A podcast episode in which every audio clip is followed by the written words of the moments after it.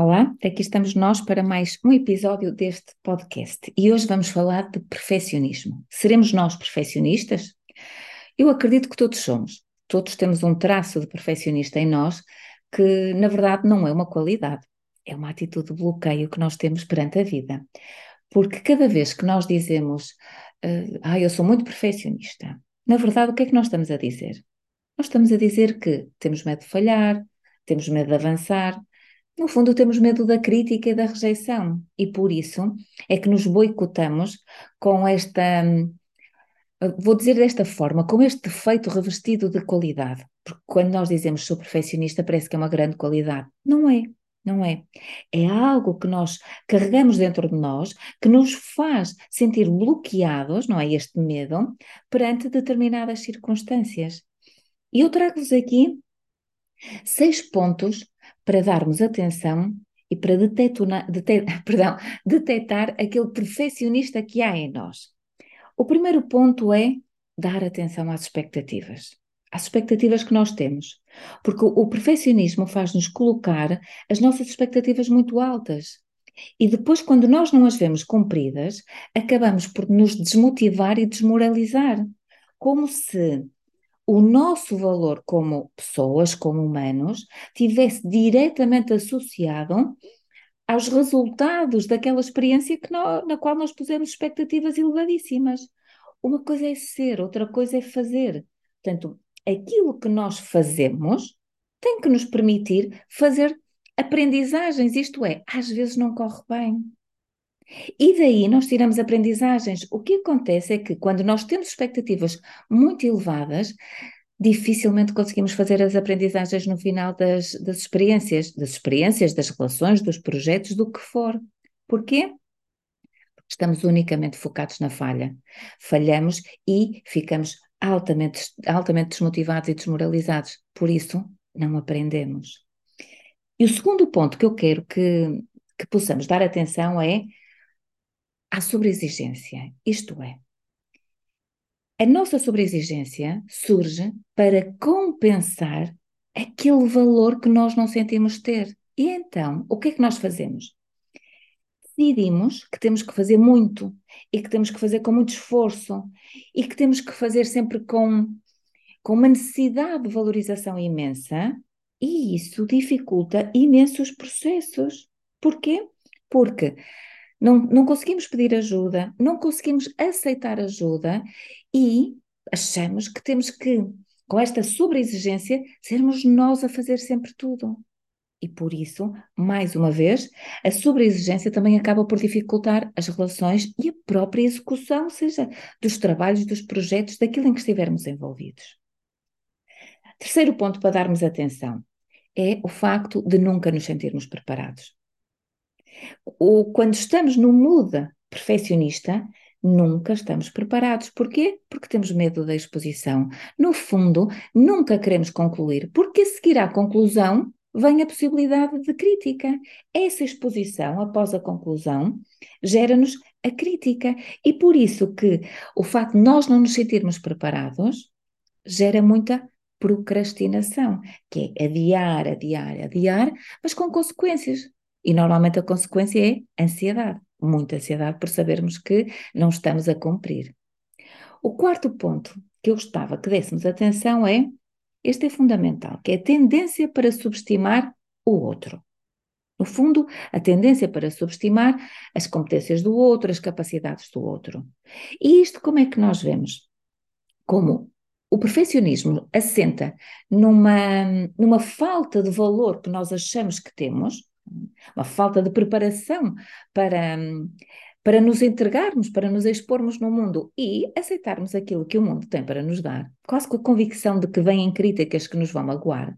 Nós temos depois a tendência para subestimar o outro, fazendo aquilo do qual nós temos medo, que é criticamos o outro, uh, no fundo diminuímos o seu valor, quase como se tivéssemos que baixar o valor do outro para que ele se ajuste ao nosso. E por isso é que muitas vezes isto é tudo feito de forma inconsciente, sim, na maioria das vezes. É?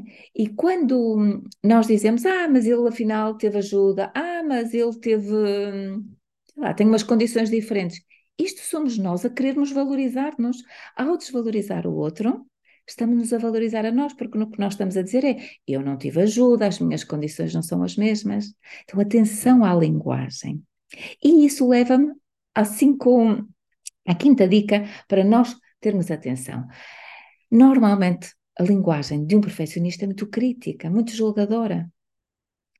É, é, é até pouco íntima. Porquê? Porque fala muito de factos, fala muito de feitos, fala muito das conquistas, tem muita comparação, muita comparação. A conversa tem pouco de pessoal, tem pouco de íntimo, tem pouco de emocional, tem pouco de dizer eu estou a sentir isto. Não, tem muito de comparação do eu com o outro, muito de comparação da minha realidade com a outra. Muito enaltecimento dos factos pessoais. E isto, esta crítica e estes julgamentos, também são algo ao qual nós devemos dar atenção. E por último, por último, aquilo que caracteriza a, a atitude de um perfeccionista é a sua intransigência e a sua intolerância relativamente ao outro. Ao outro e aos seus erros, sobretudo. Que no fundo é o reflexo da atitude que o perfeccionista, que na verdade todos nós também, temos para conosco. Aquilo que eu faço ao outro é igual àquilo que eu faço comigo. Eu sou intransigente, eu sou intolerante, eu não me permito errar.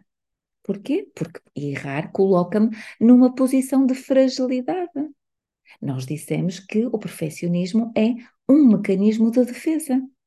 Então, eu também não posso permitir ao outro errar, também não posso permitir ao outro que seja como é. Porquê? Porque isto coloca-nos a todos numa postura de defesa. É como se houvesse aqui um impulso para uh, quase defender a espécie, defender a vida. E por isso é que somos muito intransigentes e intolerantes com os outros e com os seus erros. E estes são os seis pontos que para mim são mais importantes para nós darmos atenção e detectar aquele perfeccionista que há em nós. E isto não é para sabermos na teoria, é para nos irmos lembrando à medida que vamos conversando, ou à medida que vamos ter, tendo consciência das coisas a acontecer, vamos alterando um bocadinho o nosso comportamento. Porque eu digo sempre que a informação nos permite ter mais consciência, e é com esta consciência que depois nós alteramos o nosso comportamento. E aqui também quero fazer uma salvaguarda. Que sendo o perfeccionismo um mecanismo de defesa, ninguém decide de um dia para o outro vou ser perfeccionista. São as circunstâncias da nossa vida, são normalmente experiências traumáticas que nós fomos vivendo que nos conduzem a essa atitude. Porque se é uma atitude de defesa, eu gostava que nos fizéssemos duas perguntas. A primeira é: de que me defendo? Do que é que eu me defendo?